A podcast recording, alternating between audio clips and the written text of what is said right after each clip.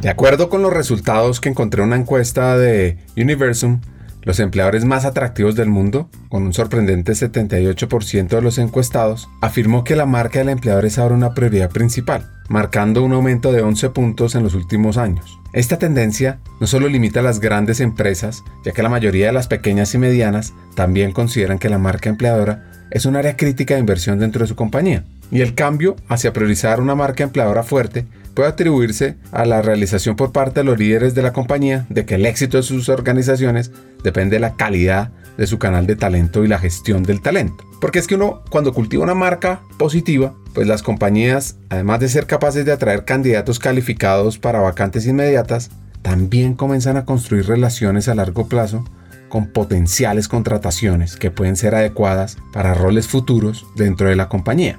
Sin embargo, crear una marca empleadora efectiva no es nada fácil. Los empleadores enfrentan el desafío de crear una marca que no solo esté claramente definida y diferenciada, sino que también sea auténtica a las experiencias vividas realmente de sus empleados. Aviv Weissman, un experto del tema, destaca que el problema de los procesos de reclutamiento indefinidos y no intencionales dentro de las empresas está cada vez más latente. Incluso marcas conocidas pueden luchar para atraer reclutar a posibles empleados debido a la falta de una marca empleadora clara y convincente. ¿Cómo supera uno este desafío? Pues una marca distintiva, cautivadora, que sirva como una estrella norte, que oriente, que permita atraer y retener a los empleados adecuados. Y a lo largo de este episodio vas a aprender muchos hacks sobre cómo lograrlo. Además, también te motivarás a conocer Polonia, algunos de sus grandes referentes, los elementos clave para que tu compañía tenga una gran marca empleadora y la historia de una joven que llegó desde el país europeo, desde Polonia, a emprender en Latinoamérica. Hackers del Talento, el podcast que busca cambiar el juego por lo humano en Iberoamérica. Nuestra tercera temporada está enfocada en ti. Luchar con determinación por lo que quieres en, en la vida, ¿no? Entender por qué te levantás todos los días y vas a determinado lugar o te conectás para desarrollar una tarea. Entender el por qué. Un equipo que mm, sean coachables. Una persona que no es capaz de hablar de sus fracasos o peor, que considera que nunca tuvo fracasos o nunca tuvo fracasos es una persona en la cual definitivamente no quiero invertir. Pues yo quiero invertir en personas que hayan fracasado muchas veces, este, porque quiere decir que aprendieron un montón. Cree en tu talento, tus capacidades, para que seamos parte clave de una región más competitiva, inclusiva, equitativa y próspera, donde juntos pongamos a las personas en el centro del mundo del trabajo. Nuestra responsabilidad es ayudar a líderes a que conecten su cabeza con su corazón. Porque es imposible hacer algo o tomar acción sobre una situación o sobre un problema del cual uno no es consciente. Esperamos que disfrutes esta tercera temporada, porque va a ser una fuente de inspiración, unión, colaboración, aprendizaje, debate para la comunidad interesada en el talento a través de historias, hacks, reflexiones. Yo me leo a mí mismo para que no se me olvide lo que yo es que enseñaba. Sea fiel a eso que usted escribió y que reflexionó. Así. A mí me han dado un par de consejos muy buenos, prácticos. Uno, uno tiene que leer lo que escribe. Y hay otro que también es práctico, que no es tan filosófico, pero que también me ayudó mucho. Y es que a la gente hay que recibirla. Y conversaciones con CEOs, líderes de talento humano, escritores, actores de cambio, vas a recibir múltiples ideas para evolucionar como persona como líder y para que tu empresa sea mejor. Soñar y pensar en grande es exactamente igual que hacer soñar y pensar en pequeño. Te invitamos a regalarte este espacio para ti, con conversaciones profundas y significativas que te harán pensar y te inspirarán a tomar acción. Únete a nosotros en este viaje para hackear el talento y juntos cambiemos el juego por lo humano, por un futuro fuera de serie.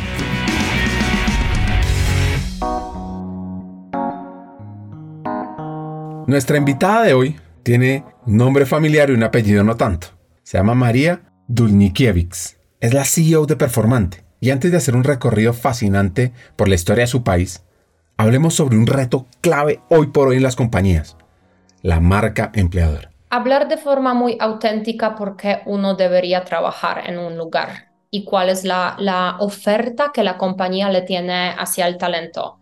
Creo que esta va a ser la clave. Hay compañías que deben concentrarse en el talento adecuado. Creo que son cada vez menos las compañías que pueden permitirse el lujo de decir somos para todos, nuestra organización es para todos, porque cada organización tiene su cultura, cada organización tiene sus, em, sus hábitos y su forma de actuar. Para una parte de, talento le va a parecer genial, para otras personas le va a parecer lo peor. Entonces creo que las compañías deben hablar de quiénes son como empleadores, lo que hoy en día no hacen muchos porque siguen enfocándose en la promoción de sus productos o de sus servicios en el contexto de comunicación con el cliente o si empezaron a posicionarse como empleador, lo hacen de forma muy genérica, que no significa o no transmite mucho.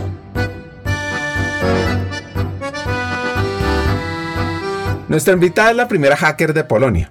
Vivió en un pequeño pueblo, se llama Opochno, un lugar tranquilo, donde todos se conocen, con unos padres que le permitían hacer de todo. Y eso sí, a María la novedad le interesaba mucho. Yo creo que sí, hacer algo diferente siempre fue lo que me atraía mucho. Entonces en Polonia eh, nosotros aprendemos eh, obligatoriamente inglés y luego tú tienes que elegir el segundo idioma que normalmente es alemán o ruso. Entonces yo en aquel momento ya estudiaba inglés y alemán.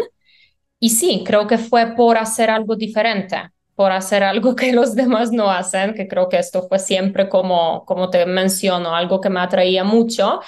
Y es cierto, al que, aunque hoy me parece un poco vergonzoso, de niña veía con mi madre telenovelas latinoamericanas y simplemente me encantaba cómo sonaba español.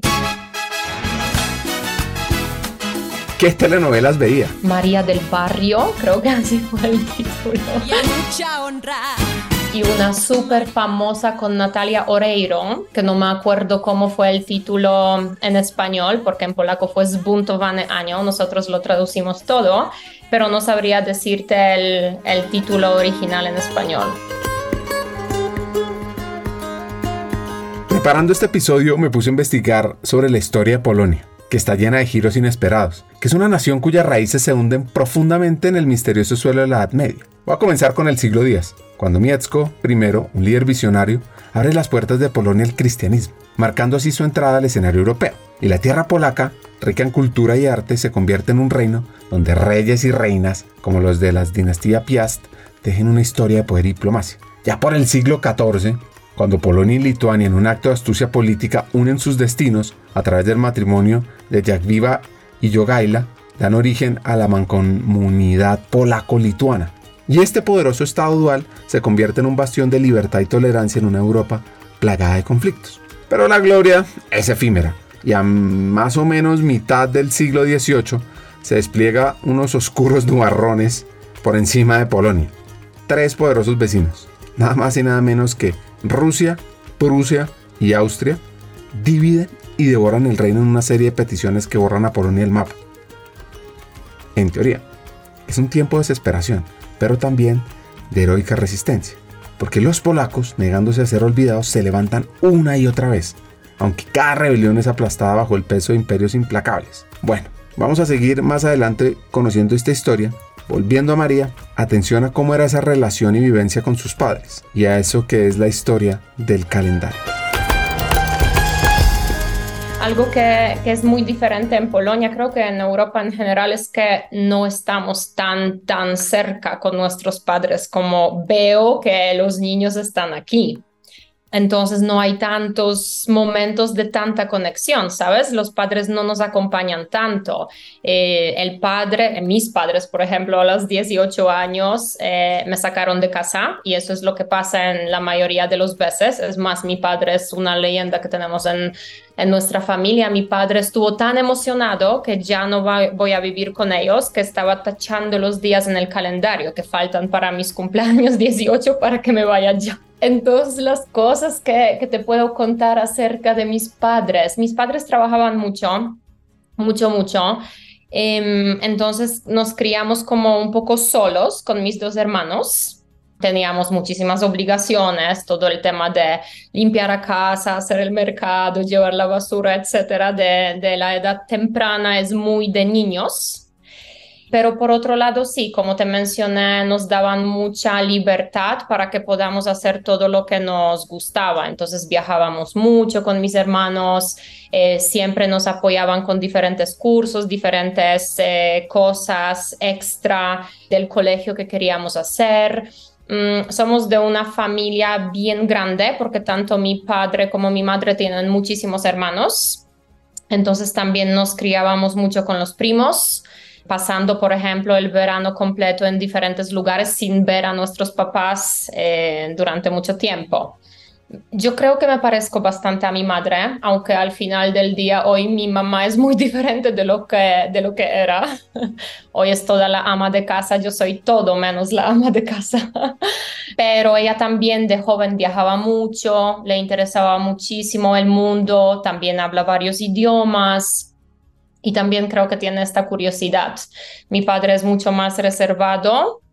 Creo que mi padre tiene mente muy de los niños de la generación postguerra, donde la clase, la lección que me estaba dando durante toda la vida es más bien no te asomes, eh, ten cuidado, ahorra, como sabes, este mindset muy no de atreverse, sino de ir por la vida de forma con mucha cautela, ¿sí? Porque, pues sí, ellos vivieron una realidad súper, súper mm, dura. Cuando nosotros nacimos con mi hermano, pues en Polonia eran tiempos de comunismo. En fin, no podías comprar absolutamente nada. Por ejemplo, para comprarnos ropa o cualquier otra cosa diferente, mi papá tenía que irse a Checoslovaquia en aquel momento porque en Polonia no teníamos nada.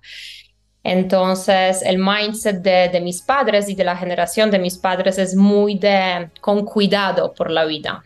Y creo que a nosotros, entre mis hermanos, este con cuidado eh, nos dio todo al revés, ¿no? Queremos todo menos ir por la vida con cuidado.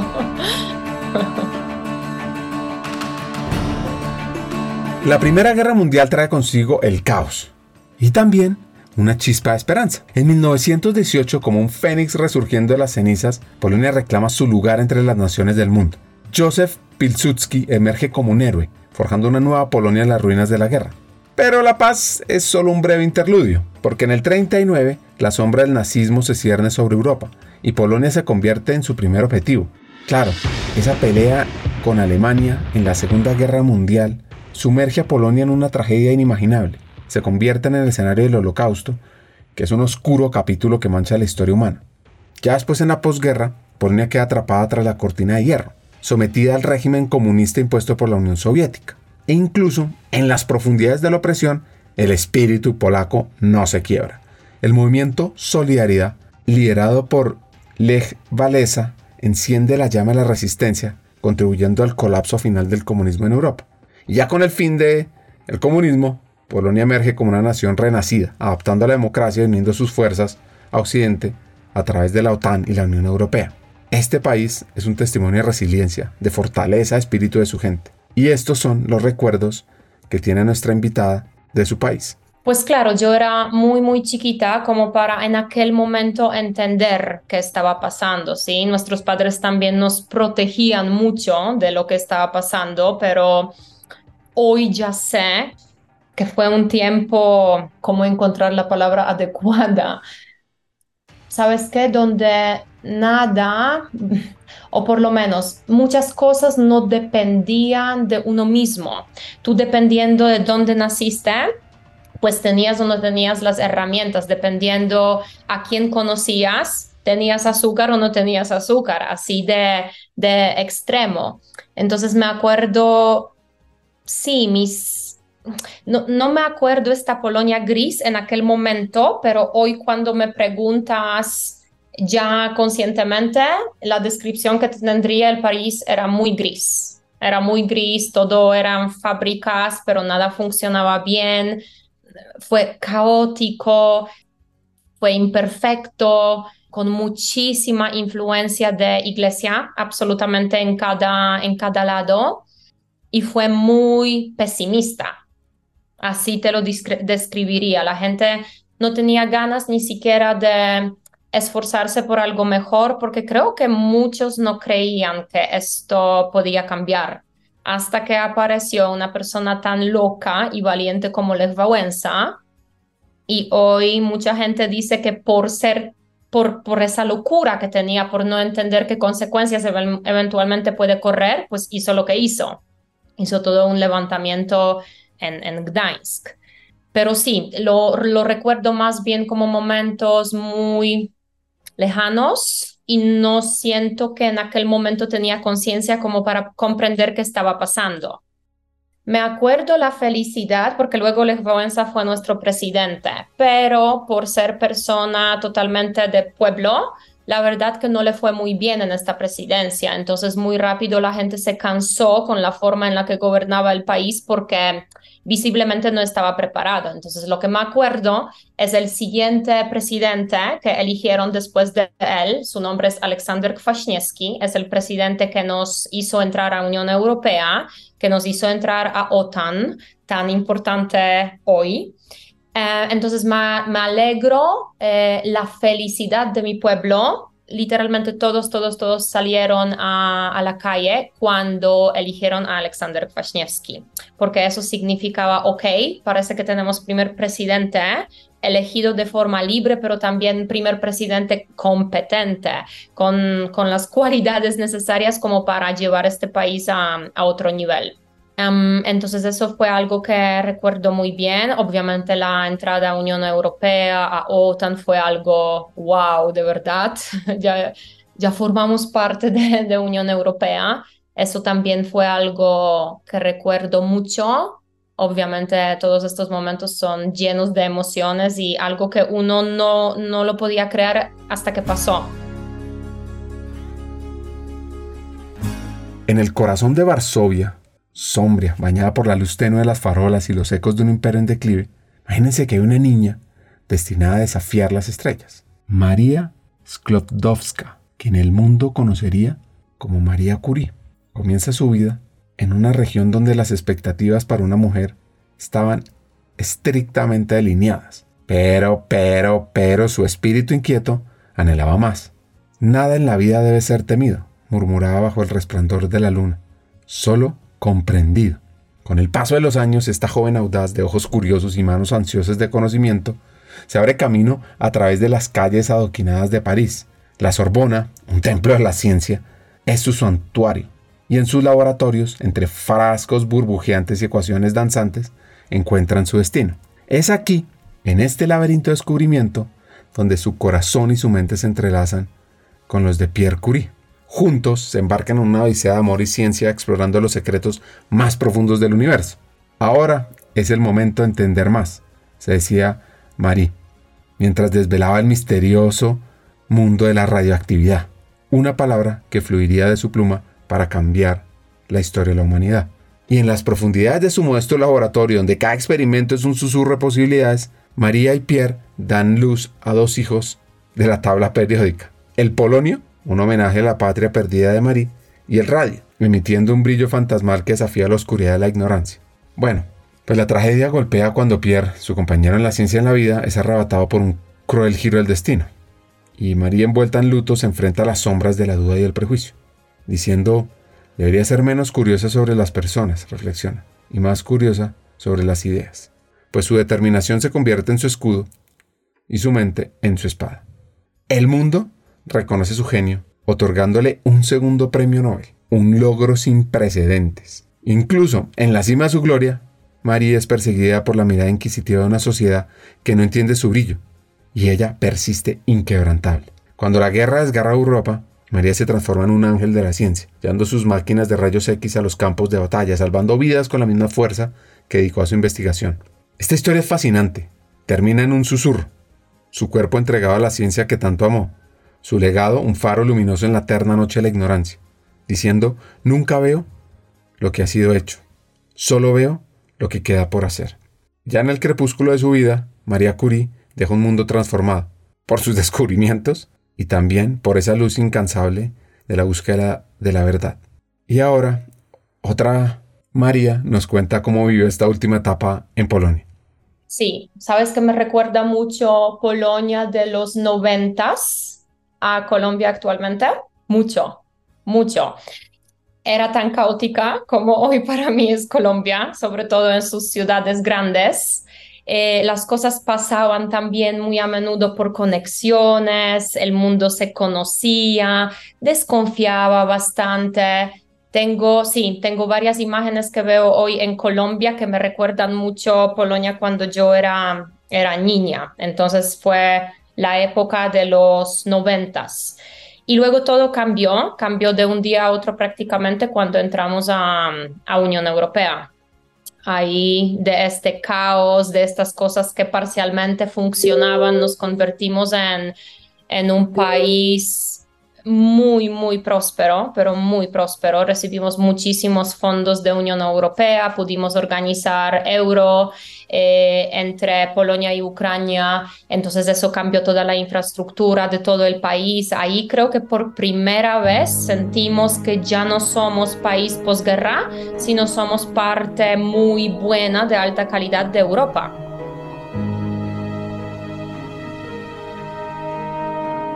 Llegó el día marcado en el calendario de su padre. Debe salir. Y en esa etapa enfrenta un gran momento de decisión.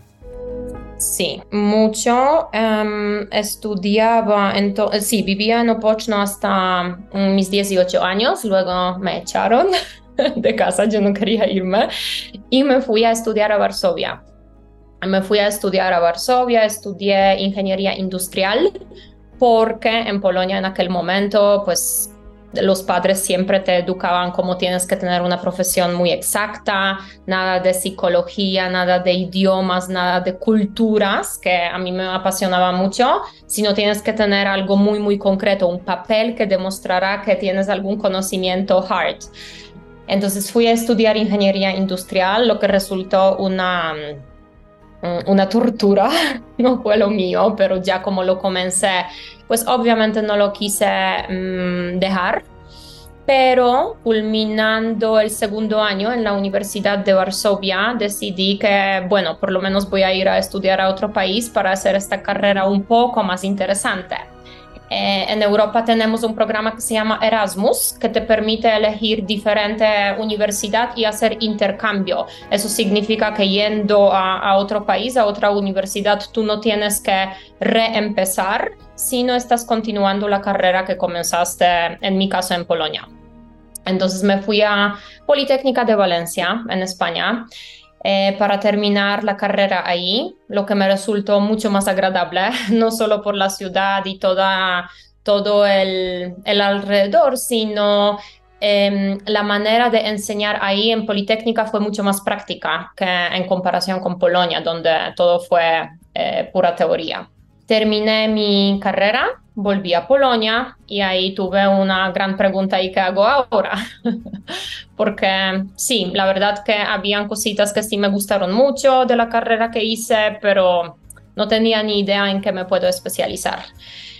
Ahí por casualidad algún amigo del amigo me comentó, me comentó que hay una constructora española que justo está abriendo sus oficinas en Polonia y busca ingenieros. Entonces apliqué ahí, me contrataron y después de un año definitivamente confirmé que la ingeniería industrial no es lo mío y nunca me va a dar felicidad. Entonces ahí tuve un episodio de mini depresión porque tantos años y tanto esfuerzo y de repente nada, ahora qué hago en mi mente tenía de todo, de verdad. Planeaba desde irme, volver a España y trabajar de camarera, hasta emprender algo suyo, mío, nuevo.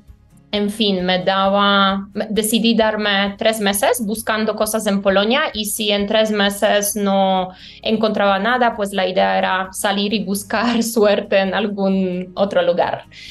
Y ahí, por casualidad, aunque nada en la vida pasa por casualidad, sino uno está preparado para la oportunidad que se le presenta. Eh, conocí a mi socio, a mi socio actual, con el que ya llevamos casi 10 años desarrollando Performante. Kacper, mi socio, en aquel momento buscaba persona, una persona con idiomas, porque él tenía todo el producto que quería vender y entonces le faltaba alguien quien podría promocionarlo en diferentes países de Europa, de, de Latinoamérica también. Me gustó mucho su forma de pensar. En general, de una vimos que, que somos, éramos muy compatibles a nivel de conocimiento. Y ahí de niños, porque yo en aquel momento tenía 24 años, el 27, pues decidimos arrancar con nuestra primera compañía. El primer reto en ese nuevo trabajo es muy interesante. En aquel momento fue una etapa donde mi socio ya tenía creado su producto, fue un buscador en aquel momento súper innovador de diferentes archivos de forma muy fácil en Internet y mi mm, tarea consistía en hacer un cierto proof of concept de, de dónde se podía vender este producto. Entonces tenía que planear diferentes tácticas de venta y marketing para a tres meses, una vez iniciado el proyecto, pues poder decirle, mira, estas son las regiones, los países donde sí tenemos éxito con las ventas y esto definitivamente no, no puede ser. Y la verdad que algo, los objetivos que nos propusimos, pues los superamos bastante. Entonces, después de estos tres meses de, de primer proof of concept juntos, pues decidimos que, que sí, queremos hacerlo como socios. ¿En qué está hoy y cómo llegó a Performante? A temas del mundo de talento. Sí, entonces empezamos, la, la empresa original se llama Daft Code y seguimos, eh, sigue existiendo, Catsper la sigue manejando ahí lo que hacíamos fue creación de productos digitales, diferentes productos digitales, muchísimos existen hasta el día de hoy, muchísimos son herramientas para marketing, pero también tenemos productos relacionados con el entretenimiento, aplicaciones móviles, por ejemplo, una de las aplicaciones que promocionamos aquí en Colombia es Fitney, es como video on demand, pero en vez de películas vas a encontrar diferentes workouts. Entonces ahí en Daft Code creamos productos digitales y en Performante, que creamos dos años después, nos ocupamos de marketing digital. Eh, eso se debe al hecho de que en algún momento mm, promocionando productos de Daft Code nos hemos dado cuenta que bueno, lo hacemos con tantas ideas y con tan buenos resultados que merece la pena no solo hacerlo para nosotros mismos, sino también intentar hacerlo para otros clientes. De ahí nace Performante, que se constituye como una sociedad separada que manejo yo desde, desde el principio, desde hace nueve años. Y sí, es toda una agencia digital con sus diferentes líneas de negocio que no solo promociona lo que crea y produce Daft Code, sino, bueno, alrededor del mundo prácticamente hoy en día, porque nuestros clientes hoy en día vienen de más de 30 países. ¿Alguna vez has sentido que puedes ser parte de algo más grande? En Hackers del Talento exploramos ideas y sobre todo trabajamos incansablemente por crear un camino hacia un mundo laboral más humano y próspero. Y lo sabes, tú eres parte crítica en esta misión. Imagina el efecto mariposa de compartir este episodio. Al pasar la voz a alguien que conoces, puede ser el catalizador de un cambio profundo en la vida de alguien más. Piensa en esa persona, alguien que como tú está listo para crecer y evolucionar. Compartir este episodio con ella no es solo un acto de generosidad, es un paso hacia la construcción de una comunidad más fuerte y unida. Únete a nosotros y sé parte de la vanguardia del cambio en el mundo laboral. Te puedes suscribir en LinkedIn buscando hackers del talento para descubrir diariamente aprendizajes del mundo del trabajo. Además, si ingresas a nuestra página web hackersdeltalento.com, te esperará nuestro newsletter Cartas al Talento, lleno de hacks y reflexiones semanales. Recuerda, cada pequeña acción cuenta. Al unirte a nosotros, más que escuchar un podcast, estás activando un movimiento. Estás formando parte de una transformación global.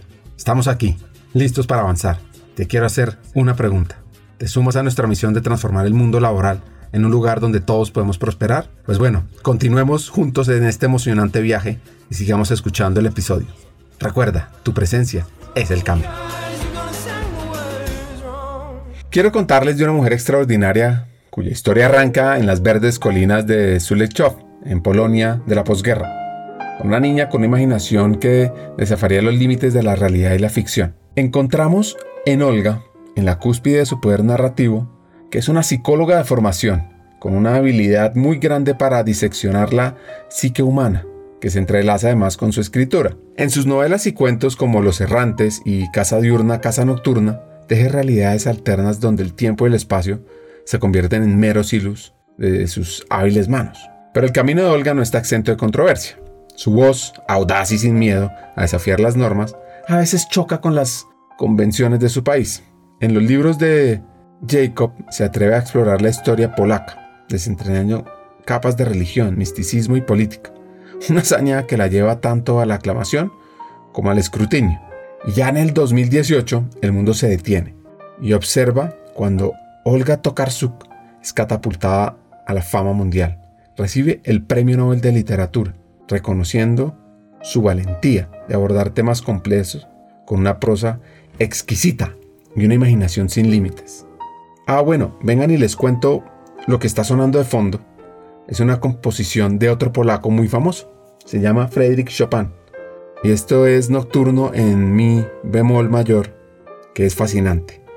Pues ahora María nos cuenta cómo fue evolucionando.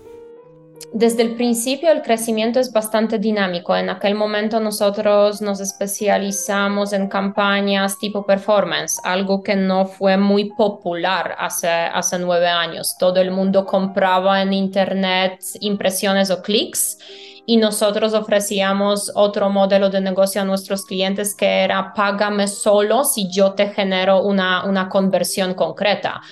Entonces, la verdad que en aquel momento la propuesta fue bastante única y, la velocidad con la que venían, porque venían prácticamente solos los clientes, fue algo, algo sorprendente para nosotros también lo que no siempre eh, lo recordamos como algo positivo, porque en aquel momento fuimos súper jóvenes, totalmente sin experiencia los dos, entonces el crecimiento tan acelerado también nos causó muchísimos problemas. Eh, no supimos cómo manejar cosas relacionadas con nuestro cash flow, por, por ejemplo, no supimos cómo manejar y garantizar la calidad de nuestro trabajo, todo pasó demasiado rápido para para este par de, ejecutivos eh, sin experiencia. Sin embargo, también fue un aprendizaje muy dinámico, entonces con los errores que, que cometimos, pues obviamente aprendimos y aprendimos de forma muy acelerada. Entonces, cuando el negocio se estabilizó, eh, cuando sentimos que controlamos las cosas, fue como a los 3, 4 años de existencia de Performante. Y creo que otra vez, por la inclinación mía siempre hacia los mercados hispanohablantes, en algún momento simplemente hicimos una campaña para eh, enfocada en España y Latinoamérica. Y la verdad que las respuestas que recibimos promocionando nuestro portafolio de servicios fue muy bueno. Entonces, para darte eh, más información, Colombia específicamente apareció en nuestro mapa porque nos contrató Rappi eh, a Rappi no tengo que introducirlo, todo el mundo lo conoce. En aquel momento eh, nos pusimos en contacto y resultó que Rappi eh, pues estaba muy muy enfocado en growth, en, en, crecimiento de los usuarios de su aplicación y nosotros teníamos herramientas, analítica, inteligencia y tráfico totalmente diseñado para este tipo de objetivos. Entonces empezamos a trabajar con ellos.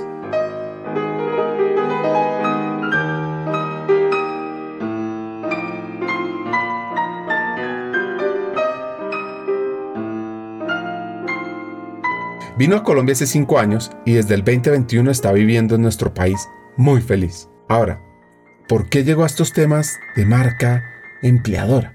No, con performante, con performante. Entonces entramos con nuestros servicios enfocados en campañas digitales, llegamos aquí, seguíamos trabajando con Rappi, seguíamos eh, mm, enfocándonos en adquisición de negocio nuevo, enfocado en campañas digitales, pero mientras más tiempo pasábamos aquí, nos damos, eh, vimos muy visiblemente que otra unidad de negocio que tenemos en Performante, que son estrategias digitales y estrategias de comunicación, no está tampoco tan cubierta por la competencia.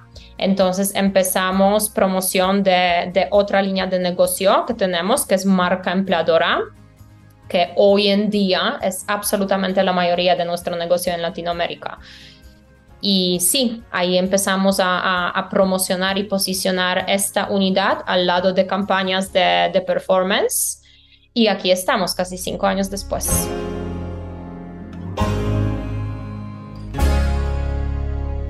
Hoy las empresas deben tener unas estrategias potentes para hacer grandes lugares de trabajo. Para nadie es un secreto eso, donde el poder en la negociación de escoger dónde trabajar se ha comenzado a inclinar a favor del candidato.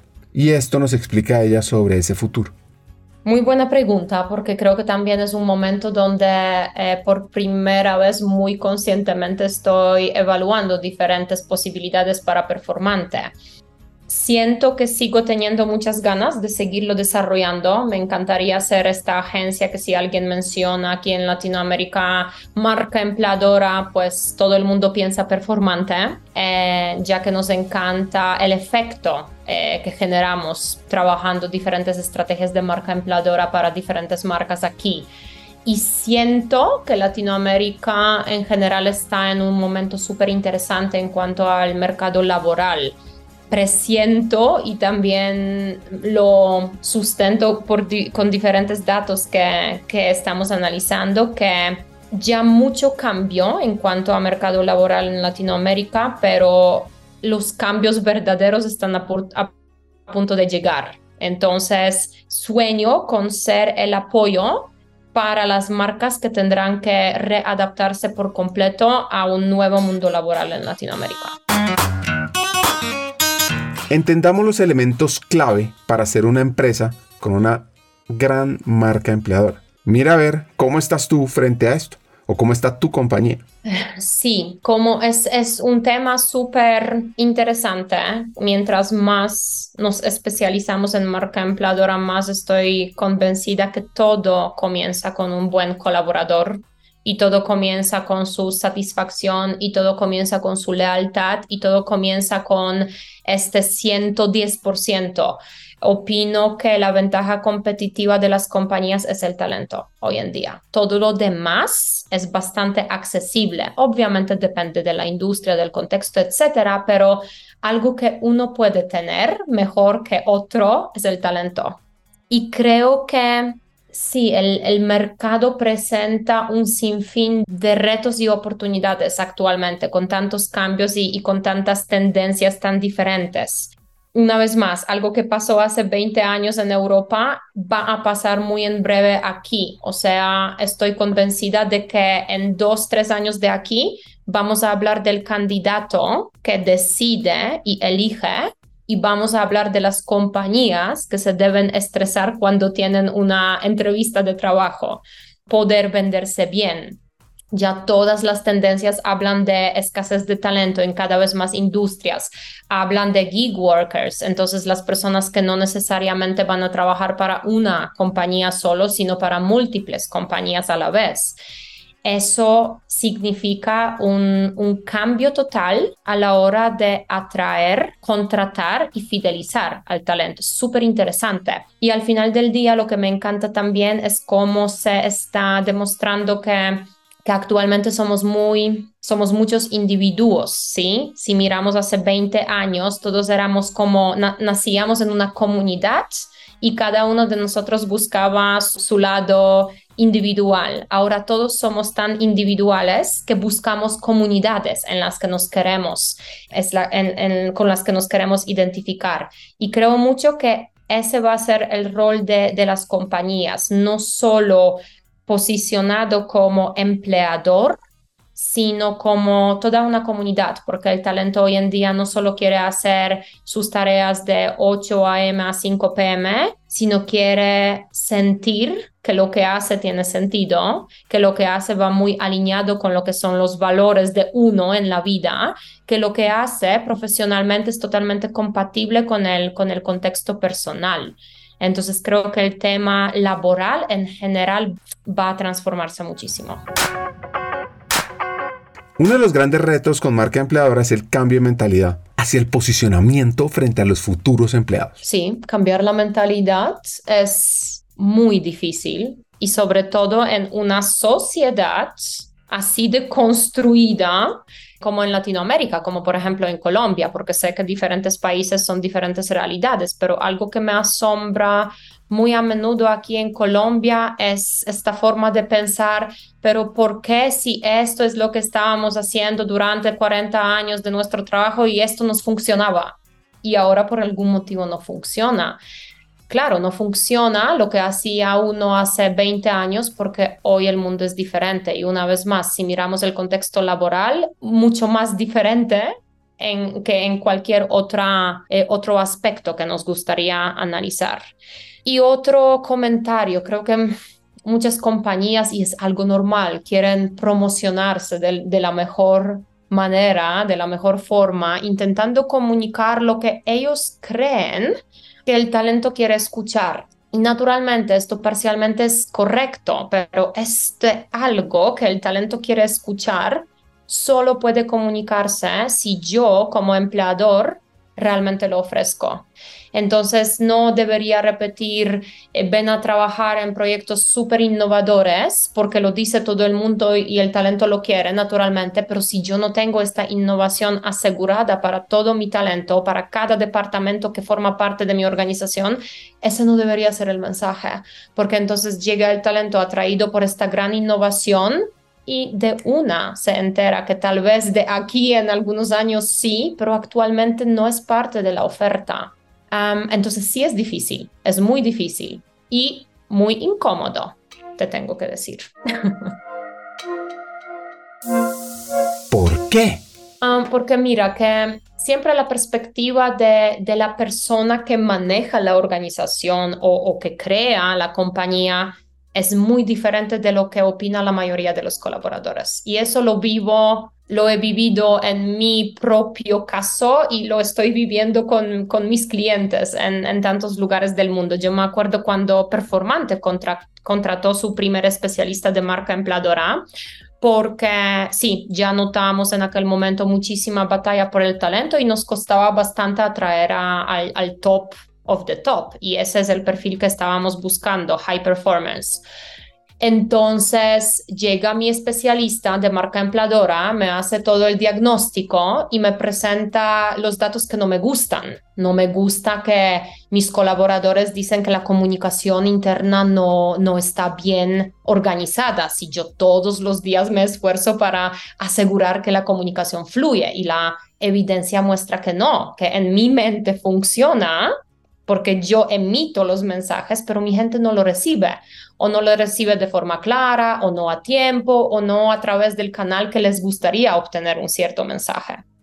Entonces, ver esto que te dice tu gente muy a menudo es, incómodo. Y hay ejecutivos y directores que apreciarán el, input tan incómodo y sabrán cómo trabajar las fortalezas y trabajar las posibles mejoras, pero Muchos no están listos, muchos dirán, no, que va, que saben ellos, seguimos así como lo estábamos haciendo hasta ahora.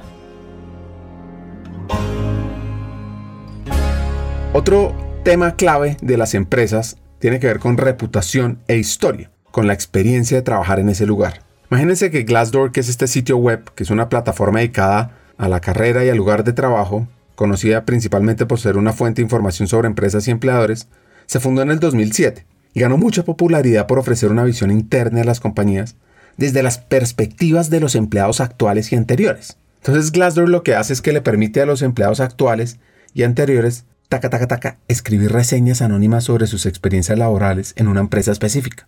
Y estas reseñas incluyen calificaciones sobre la satisfacción general, la cultura, los valores, el equilibrio entre vida y trabajo, la alta dirección, las compensaciones y beneficios, y las oportunidades de promoción. También publican información sobre los salarios, bonos, beneficios ofrecidos por diferentes roles en varias compañías. Esta transparencia ayuda a los empleadores y solicitantes de empleo a tener una mejor idea de las expectativas salariales en su campo y del valor real de esa marca empleadora. Sí, mira que plataformas de reclutamiento ya son súper populares en Colombia también. Por ejemplo, Glassdoor que mencionas ya funciona en Colombia. Junto con Indeed son dos plataformas muy populares entre el talento joven y tecnológico que busca trabajo remoto. Eh, hay plataformas mucho más propias de aquí que son CompuTrabajo, que también contiene opiniones, que son El Empleo, que también tiene su sección de opiniones. Entonces, sí, este tipo de puntos de contacto con el talento es lo que el talento ve y verifica.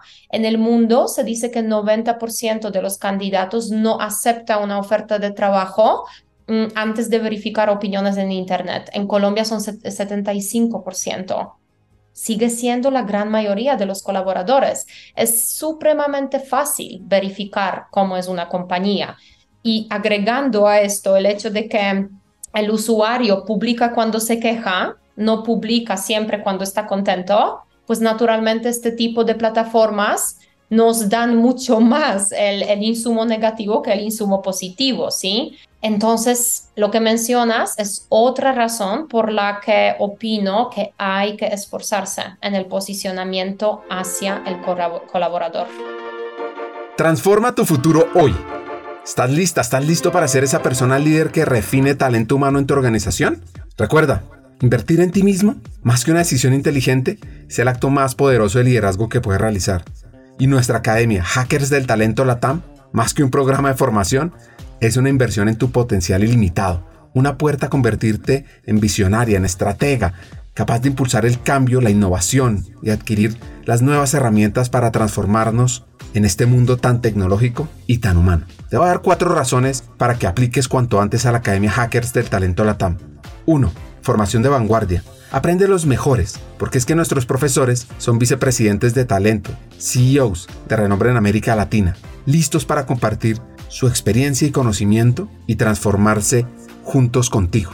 2. Conéctate con una comunidad de élite. Al unirte, te integrarás a una red de profesionales con ambición, con sueños, que enriquecen tu camino profesional y personal, con una gran experiencia laboral, que además probablemente se convertirán en buenos amigos tuyos. 3. Contenido revolucionario y actualizado. Nuestro currículo abarca temas clave para tu futuro, desde estrategia, antropotec, mindset para hackear el talento, liderazgo, impacto, influencia, conocimiento del negocio, analítica de personas, inteligencia artificial. Mejor dicho, te vamos a dar herramientas para que te posiciones y estés a la vanguardia en tu área, en people, en gestión de lo humano. Y por último, la experiencia educativa es de alto impacto. Nuestro enfoque innovador combina teoría y práctica, retos de transformación, coaching entre pares, acceso a cientos de contenidos asincrónicos y mucho más.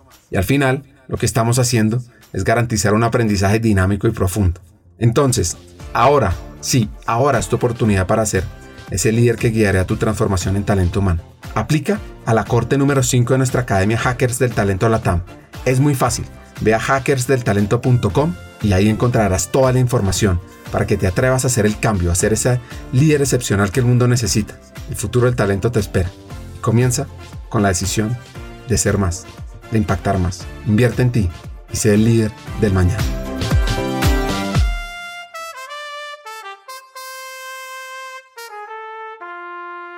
¿Qué buscan los empleados?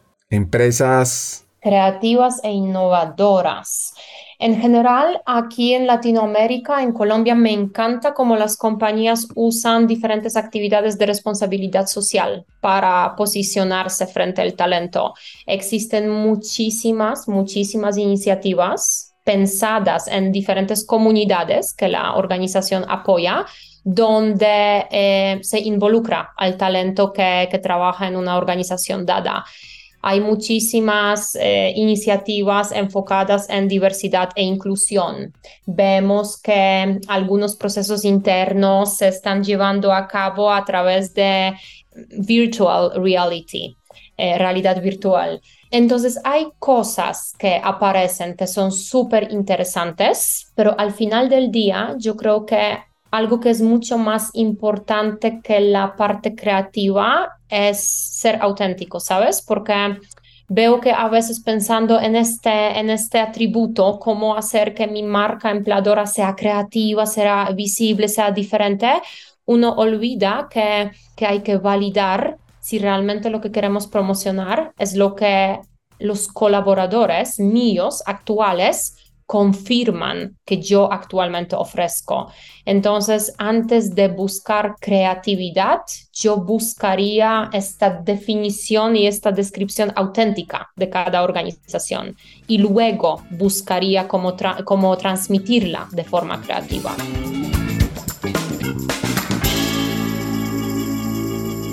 Si quieres fortalecer esta estrategia, te voy a dar un hack. Arranca trabajando con los líderes total, que sean el, el reflejo de lo que tú promocionas como empleador. Si no tenemos a los líderes preparados para este rol, para ser este espejo y ejemplo, nada bueno, nada grandioso va a pasar en cuanto a sobre todo la perspectiva interna de marca empleadora. Y todo debería comenzar por ahí, ¿no? Todo, primero limpiamos la casa para poder eh, invitar a los de, de afuera. Y esta analogía la voy a usar para marca empleadora porque también nos sucede muy a menudo que nos contratan para diseñar grandes campañas de imagen o de reclutamiento. Y resulta que las investigaciones muestran que tal vez esta no es nuestra prioridad porque tenemos muchísimas cositas adentro que por mucho que nos esforcemos con nuestras campañas afuera, no nos va a dar resultados a largo plazo porque el talento llega, ve estos elementos que no hemos limpiado y no, y nada, ninguna cooperación exitosa eh, va a salir de, una atracción así. Primero limpiar la casa y luego salimos a ver quién más puede unirse a nuestra organización. ¿Anotaron ese hack?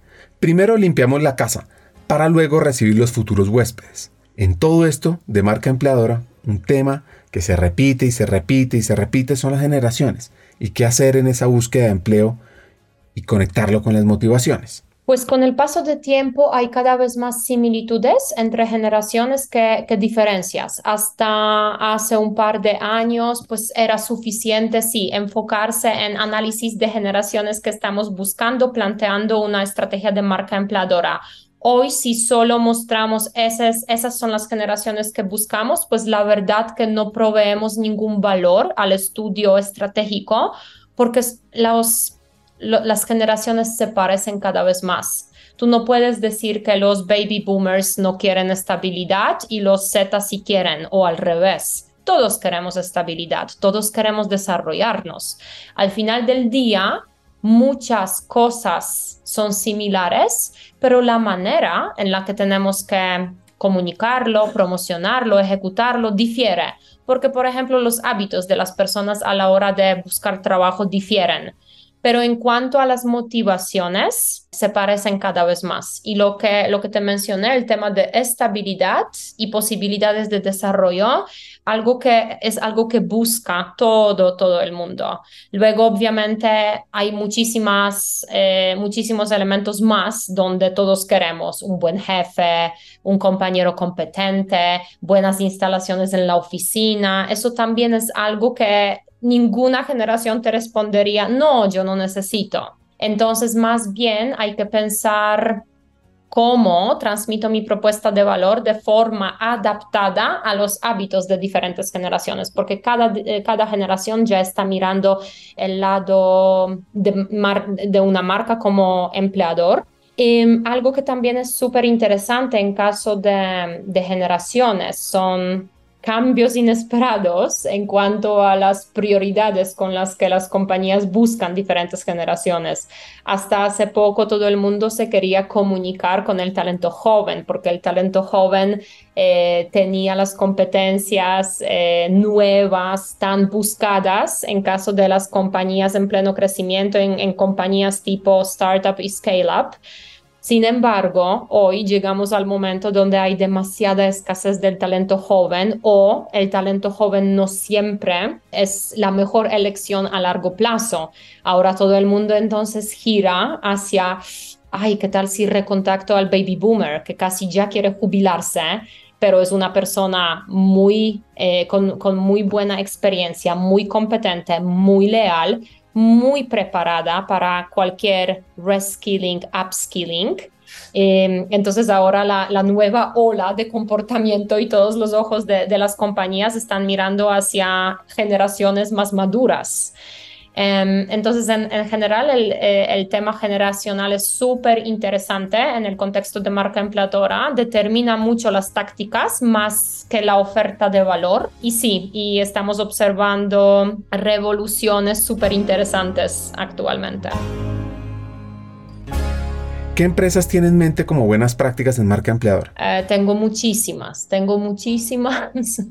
Voy a empezar por el lado, eh, por nuestro mercado local, por nuestra tierra colombiana o latinoamericana. Me gusta muchísimo cómo se comunica Mercado Libre con su talento. Mercado Libre y Globant, para mí son dos compañías que son como ejemplos a seguir porque desde el comienzo de su operación lo hacen de forma súper correcta, muy coherente, muy verdadera. Naturalmente, hoy en día muchas compañías ya emiten mensajes similares, pero incluso los que copian los mensajes que ellos emitieron primeros, pues están atrás y Globant y Mercado Libre siguen dictando las reglas. Naturalmente, eh, por, por mi mindset y, y personalidad, me encanta la comunicación de Netflix Netflix que dice que el mejor lugar de trabajar es donde tienes compañeros extraordinarios y problemas grandes.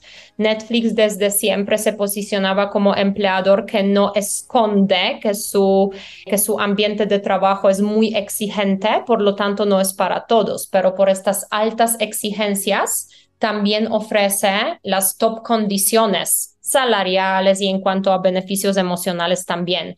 Eh, Netflix también es un, eh, el creador de la cultura basada en libertad y responsabilidad. Entonces Netflix les dice a sus mm, colaboradores, aquí eres responsable de todo lo que haces, tú decides cuántos días de vacaciones tomas o si vas de este viaje de negocio en business o economy, tú sabrás tú tomarás la decisión que, debes tomar. Y por otro lado, te ofrecemos libertad, ¿sí? Pero siempre tienes que tener en cuenta que las decisiones que vas a tomar, si son buenas, eh, celebrarás los éxitos, si son malas, tendrás que buscar soluciones. Esta forma de comunicarse y esta descripción cultural me es especialmente cercana. Ahora esta hacker polaca nos comparte cómo mejorar en la marca empleadora y cómo empezar.